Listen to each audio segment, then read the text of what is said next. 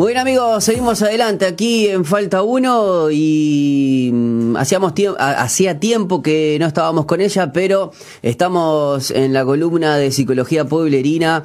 Gracias por este tiempo a Jenny Kerikian que hoy nos va a estar hablando acerca de la autoestima, lo que fortalece, lo que daña. Así que bueno, le damos la bienvenida a Jenny. ¿Cómo anda Jenny tanto tiempo? ¿Cómo estás Pipo? ¿Cómo está toda la audiencia? La verdad que un gusto volver a, reencontrarnos. Hacía un tiempito que, que no podía estar con ustedes, pero gracias nuevamente por la invitación. Siempre es lindo poder compartir con ustedes. Muy bien, así es. Este, y bueno, y nosotros también extrañamos el, espacio que, siempre estamos aprendiendo eh, y, conociéndonos un poquito más, porque de eso, de eso se trata. Bueno, hoy tiene que ver un tema que tiene que ver justamente con, la autoestima. ¿Nos podrías eh, ayudar un poquito qué es la autoestima quizás para arrancar? Bueno, mira, eh, no, tenemos así este, una, definición clara de lo que es la autoestima, sino sí eh, aquellas cosas que la dañan o la fortalecen. ¿no? la autoestima es aquello que se va construyendo en nosotros, se va construyendo en el niño, en esa edad sensible, ¿no? Que tienen los niños este, de los cero a los tres, cuatro años, a veces un poco más.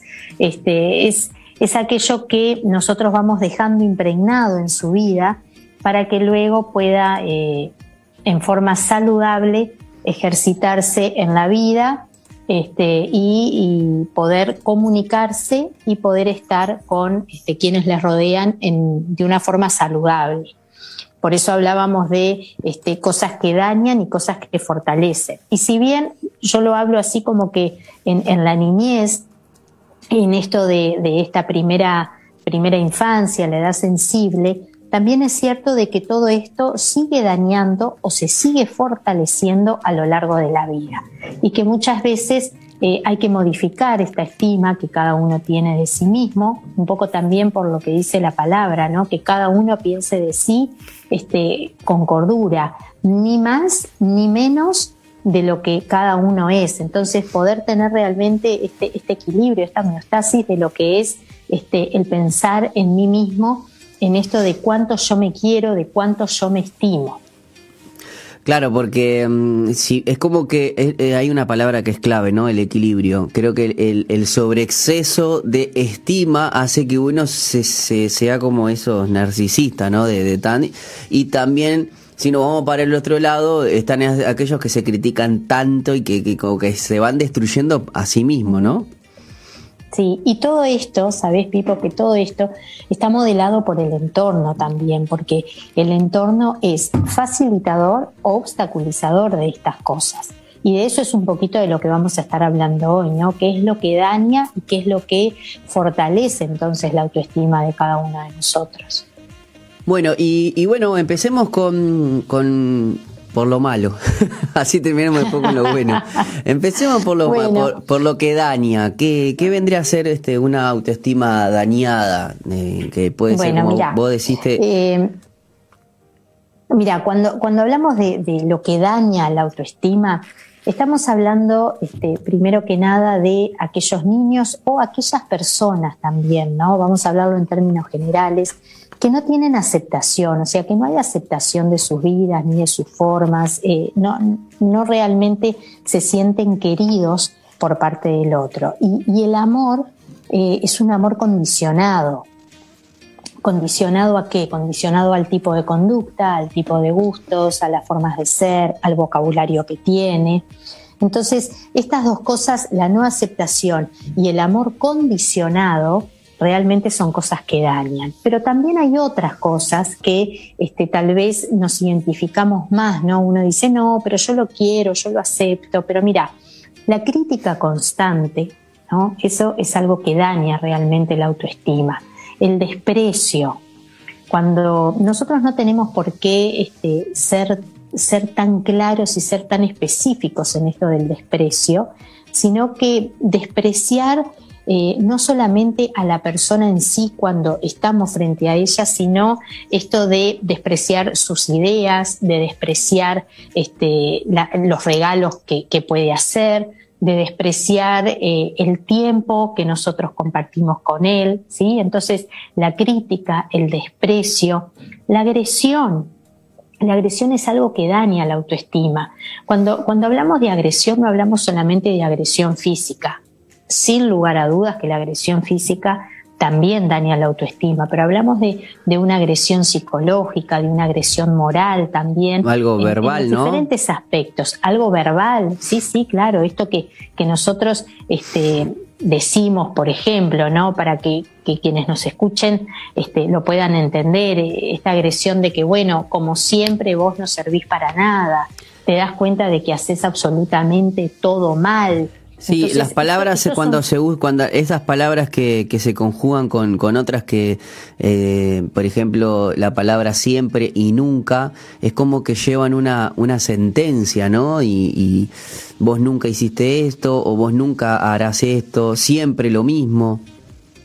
Sí, y que no nos dan la posibilidad al cambio, ¿no? Porque digo, cuando nosotros tenemos diferentes situaciones en las que nos podemos equivocar, porque todos nos equivocamos, los niños, los adolescentes, los jóvenes, los adultos, en, en todo el ciclo vital nos, enoja, eh, nos equivocamos, el hecho de decir siempre, ¿no? Como tú decías, o nunca, ¿no? Eso tan determinista que no da lugar a, este, a la posibilidad del cambio. De, eso estamos hablando. No estamos diciendo con esto de no corregir, de no hacer ver diferentes cosas a cambiar, sino que esto pueda ir acompañado por la enseñanza, por el amor, por el decir, bueno, hoy salió mal, entonces vamos a ver de qué manera este, podemos hacer para que en el futuro salga mejor.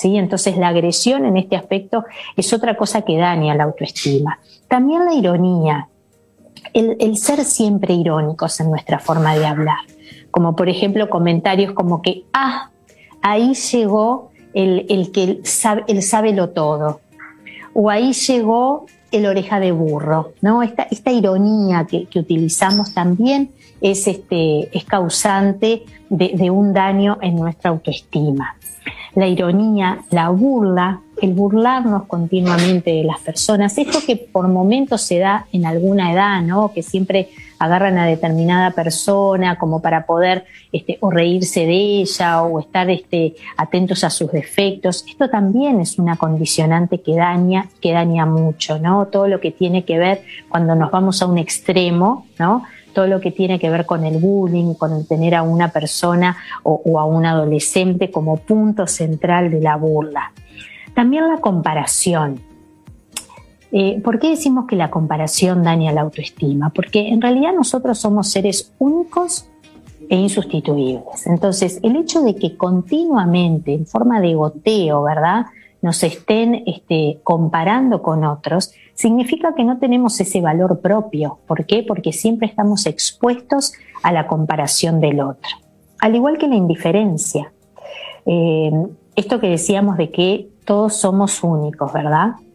Entonces, en esto de, ser único, también es cierto de que tenemos un valor y un valor propio. Y en este valor propio necesitamos, todos los seres humanos, sentirnos eh, parte de. Entonces, cuando no somos parte de nada y hay una gran indiferencia, esto se puede dar en, el, en la comunidad más pequeña que llamamos familia, se puede dar en los ámbitos de estudio, se puede dar en los ámbitos laborales, en los ámbitos eclesiásticos.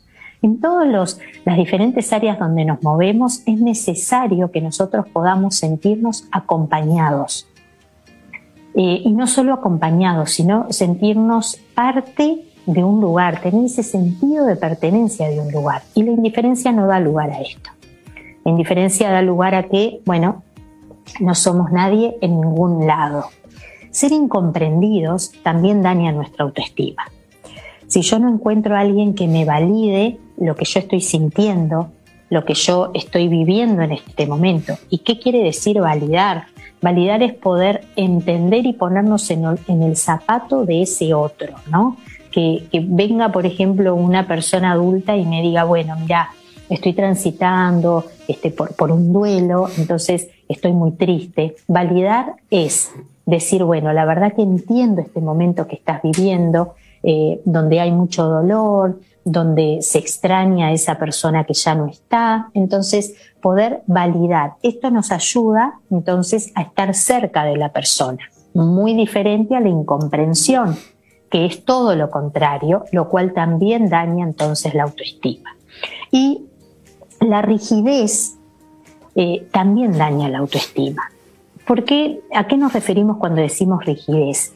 Eh, los límites, las normas, eh, que esté todo bien, bien rígido, muy estructurado, cuestión de que no dé lugar a que nada pueda cambiar de acuerdo a la necesidad que tiene ese otro, ese otro esa otra persona, este, ese otro individuo que está al lado nuestro. Entonces, cuando nosotros somos muy rígidos en nuestra forma de ser, en nuestra forma de pensar, en nuestra forma de actuar, eso también daña la autoestima porque no permite que cada uno se desarrolle de, una forma libre, ¿no? Este espacio tan, tan importante y tan valioso que es la libertad, el poder elegir, de poder transmitir lo que nosotros sentimos este, y lo que nosotros realmente estamos este, viviendo en ese momento.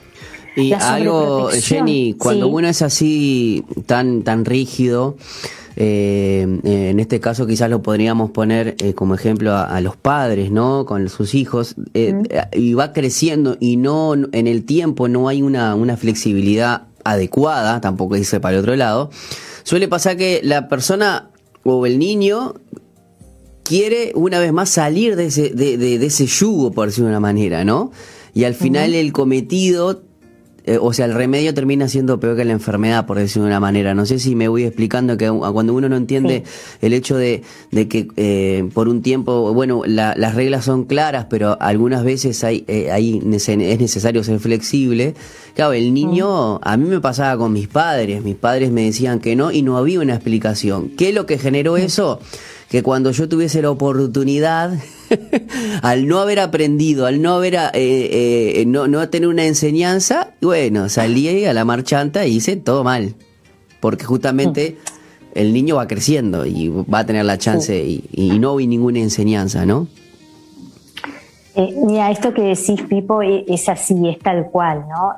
por eso, cuando hablamos de rigidez, no hablamos de algo saludable nosotros cuando ponemos límites a nuestros hijos, tenemos que ir ajustándolos en forma gradual. ¿En forma gradual a qué? En forma gradual a, este, a la independencia y a la autonomía que este niño y adolescente va teniendo. ¿Para qué? Para que de a poco, en forma paulatina, vaya formando herramientas de saber cómo conducirse después en, una edad joven y en una edad adulta. Claro, cuando están solos, cuando, cuando, son, cuando este están solos.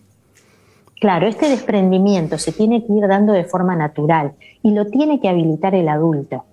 Ahora, con la rigidez no se habilita, sino tampoco estoy hablando de, lo, del otro extremo que sería una negligencia, ¿verdad? El hecho de decir, bueno, no me ocupo de absolutamente nada, sino buscando ese término medio que eh, muchas veces no es fácil de encontrar y a veces necesitamos ayuda para eso, pero de todas maneras el ser rígido, o sea, sin, sin esa flexibilidad, también es algo que daña la autoestima. Y esto va de la mano, son amigas con la sobreprotección. Cuando yo sobreprotejo, sos rígido. Este, y bueno, termina siendo rígido, porque en definitiva esto tiene que ser así, y cuidado, y, no toques eso, y no saltes a lo otro, y no vayas solo, y no. Entonces, es, una rigidez que va acompañada de la sobreprotección, que tampoco es saludable, tampoco es buena, porque la sobreprotección no deja crecer, o sea, es como que yo estuviera tapando con un tapón este, algo que no lo dejo levantarse por sí mismo. Entonces, ¿viste cuando se rompe cuando se rompe un caño y, y, lo querés tapar con la mano? la fuerza del agua, ¿cuánto tiempo vas a poder aguantar? O sea, eh, el tema es que es un tiempo limitado. Si tuviéramos que hablar de tiempo, es un tiempo limitado. Y cuando eso después eh, eh, o sea, sale a la luz, porque en determinado momento sale a la luz y lamentablemente sale de las formas eh, más feas, por decir, por usar un término que todos no entendemos, este, cuando sale a luz decimos, pero ¿qué pasó acá? Y bueno, lo que pasó fue justamente eso. Entonces, si tuviéramos que hablar de todas las cosas que dañan la autoestima, hacemos referencia a todo lo que dijimos. Todo esto no ayuda a que este, ni los niños, ni los adolescentes, ni los adultos tengan una autoestima sana, que no piensen de sí de la mejor manera. ¿Por qué? Porque todas eh, estas eh, conductas lo dañan. Jenny, eh, si tuviésemos la de definir quizás alguno de los padres más que nada, dice, pa, tuve una infancia o, me di cuenta que mi, ahora ya tengo una hija o un hijo adolescente. ¿Hay tiempo como para cambiar quizás esas conductas en los padres más que nada, ¿no? Quizás le dieron una, una infancia muy rígida y bueno, ¿existe la posibilidad de, hacer cambios que ajusten eso? Porque yo entiendo que a veces para mí es muy difícil quizás desde lo rígido hacer cambios que desde aquellos que quizás fueron muy flexibles y ahora hacen cambios. No sé si entendés o, o me expresé bien. Sí, entiendo perfecto la pregunta. Este, y vos lo que me querés preguntar es si hubo un comienzo muy rígido o hubo un comienzo muy liberal. Ahí va. Si está la posibilidad del cambio. Eso mismo. Y mira, yo, yo adhiero este, personalmente a, una, a una corriente este, psicológica, para que se pueda entender lo que quiero decir, que este, no habla de, de determinismos. ¿sí? O sea, no es que nosotros estamos determinados. Si yo tuve un mal comienzo, entonces voy a tener un mal final. Si yo tuve un buen comienzo, voy a tener un, buen final. Si no hablamos de determinismos, hablamos sí de pronósticos. Nosotros podemos eh, entender eh, como pronóstico si tuvo un mal inicio, puede que tenga un mal final, pero todo eso está tenido por la elección de cada uno. Entonces, siempre siempre está la posibilidad del cambio. No significa que al cambiar vamos a alcanzar tal vez eh, ese, ese nivel óptimo de haber hecho siempre las cosas de determinada manera, ¿sí? Pero sí vamos a mejorar. Entonces, la respuesta a la pregunta que, tú me hiciste, Pipo, es este, significa entonces que un mal comienzo tiene un mal final o un buen comienzo tiene un buen final. No, no siempre es así pero siempre está la posibilidad del cambio. Eh, a veces más temprano, a veces más tarde. Es cierto que cuando es más, más tarde, tal vez nos dé más trabajo y hayan más cosas a tener en cuenta y a solucionar. No significa eso de que no se pueda. Con esfuerzo, con ayuda, con dedicación, haciendo que las cosas cambien, entonces este, tenemos la posibilidad de transcurrir ese tiempo de una, de una mejor manera y más saludable. No sé si contesto la pregunta. Excelente, excelente, porque la verdad que a veces uno, uno se encuentra en situaciones, porque también uno, eh, o uno repica o, continúa un modelo de, crianza, o opta por hacer todo lo contrario, ¿no? Y a veces en el, en el camino se va dando cuenta que hay cosas que no, que no ha hecho bien, ¿no? Y, bueno, el saber que, hay tiempo para, para hacer modificaciones, para, aunque sea los padres en este caso, eh, ayudan mucho, ¿no? Siempre, siempre es buen tiempo para hacer modificaciones. Yo siempre digo de que tenemos que tener una visión esperanzadora de futuro. La visión esperanzadora de futuro significa ser eh, consciente plenamente de que en el futuro las cosas pueden mejorar. ¿sí? Eso, eso es la esperanza por definición, que en el futuro las cosas pueden mejorar.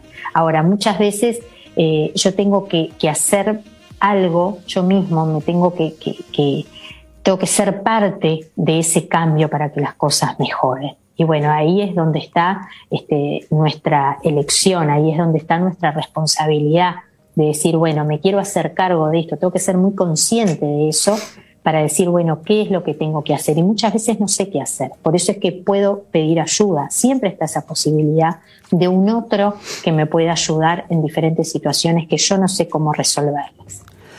Bueno, y ya, ya le dimos como 10 minutos a, la, parte que daña la autoestima. Ahora daremos unos otros 10 minutos de, de, qué es lo que fortalece o que vendría a ser quizás una... ¿Se podría decir bien el concepto de autoestima sana? Sí, claro, autoestima sana, una autoestima saludable, una autoestima fortalecida.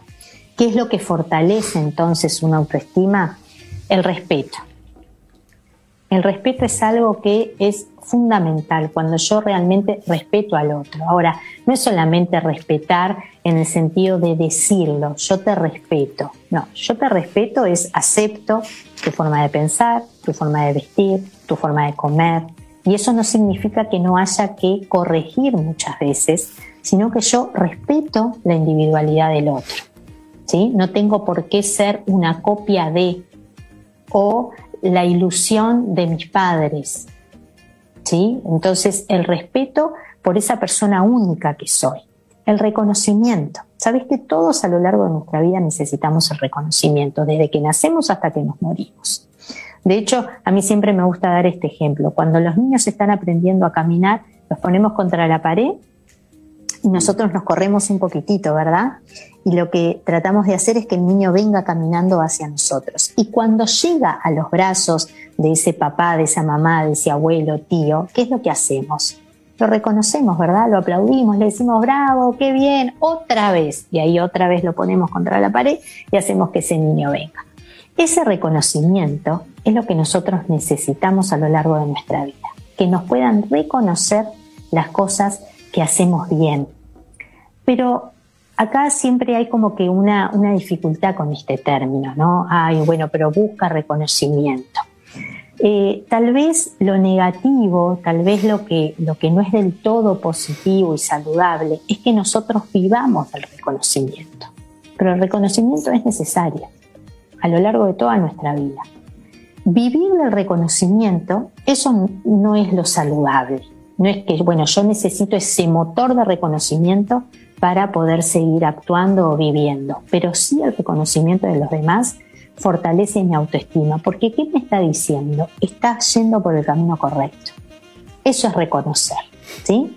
También otra cosa que fortalece la autoestima es el apoyo. El apoyo y la confianza que ponen en nosotros. ¿no? Estas palabras de que, bueno, yo estoy contigo, no estás solo en este lugar, sino que tenés a alguien a quien recurrir. Y por otro lado, la confianza, con frases como que vos podés, sos capaz para hacerlo, tenés este, las habilidades necesarias. Entonces, todo eso que hace en algún punto, cuando hay grandes desafíos o pequeños desafíos, dependiendo de la edad, del ciclo vital y demás, lo que estamos haciendo es decirle, bueno, mira, podés seguir adelante. Vos tenés habilidades propias, tenés tu inteligencia, es cuestión de que lo puedas poner en práctica.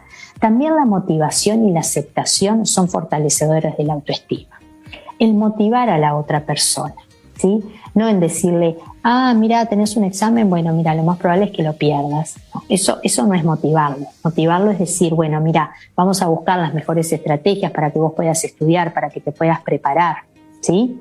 Y que pueda ser aceptado. La persona aceptada como es, esto del respeto que hablábamos. ¿Se acuerdan que decíamos de que la indiferencia dañaba la autoestima? Bueno, la aceptación la fortalece. Yo te acepto como sos. ¿sí? La compañía, la compañía y la compañía también en caricias. No solamente físicas, sino esas caricias que, son al alma, que muchas veces este, están traducidas por una canción, por un poema, por una tarjeta, por un regalo, por un ramo de flores, por bombones. Esa, esa compañía que, que, nosotros tenemos, eso de que me hace bien, esas caricias que me hacen bien, que pueden ser físicas, ¿no? Esa caricia física, o que también pueden ser materiales o a la distancia, pero saber que tengo la caricia de otra persona y la comprensión de otra persona, de que cuando yo me acerque a ese otro, ese otro me va a poder comprender. Porque ¿qué significa que me comprende? Comprende lo que siento, le da valor a lo que siento, no, es indiferente, sino que me acompaña, que me acaricia, que me comprende. Y estamos hablando, cuando hablamos de todo esto que fortalece la autoestima, de un amor incondicional. Recuerdan que hablábamos que el amor cuando es condicionado daña. Ahora, cuando es incondicional, eso fortalece, eso ayuda. aunque te equivoques, yo te amo. Aunque hayas hecho algo que no está bien, yo te amo. Aunque hayas perdido el examen, yo te amo. Aunque hoy te levantaste de mal humor, yo te amo. ¿Por qué? Porque valoramos a la persona por sí misma. Y esto no significa este, ser una persona que, no pone eh, límites ni que, ni que no es firme. Por el contrario, podemos llegar a ser muy firmes porque otra de las cosas que fortalece la autoestima es la firmeza, pero la firmeza puesta en amor. La firmeza desde el buen trato, la firmeza desde el acompañar, con esa sensibilidad de, tener a ese otro delante pero decir, bueno, yo te respeto, te reconozco, tengo confianza en vos, te apoyo, te amo en forma incondicional. Todos estos elementos fortalecen la autoestima de una persona, de un niño, de un joven, de un adulto. Ahora, nosotros podemos decir, bueno, pero yo en realidad hago estas cosas, ¿no? Que Jenny está diciendo, que fortalecen la autoestima, pero a veces me pasa que este, eh, me enojo o eh, no, lo acepto tal como es o eh, no sé, no, lo comprendo. Bueno, en esto hay que tener en claro de que lo que, lo que prima acá es lo que se ve en, en su mayoría, ¿sí? No estamos hablando de momentos aislados, sino de eso que es como que el común denominador, lo que llamamos el clima en ese hogar, en ese trabajo, eh, en ese centro educativo. ¿sí? Entonces, lo que prima, si son estas cosas, pueden haber de las otras, porque somos humanos, porque somos imperfectos, porque nos puede agarrar en un mal día, pero que lo que esté como base entonces para fortalecer la autoestima sea el reconocimiento, el respeto, el apoyo, la confianza, la motivación, la aceptación, la compañía, las caricias, la comprensión, la firmeza y el amor incondicional sobre todas las cosas para que sea como un, manto que pueda cubrir entonces y de ahí podamos salir este, con una autoestima fortalecida. Buenísimo, Jenny. La verdad que excelente. Nos quedó muy claro cómo ir fortaleciendo la autoestima de nuestros hijos, de nuestros adolescentes, la nuestra propia, porque está bueno empezar por uno, ¿no?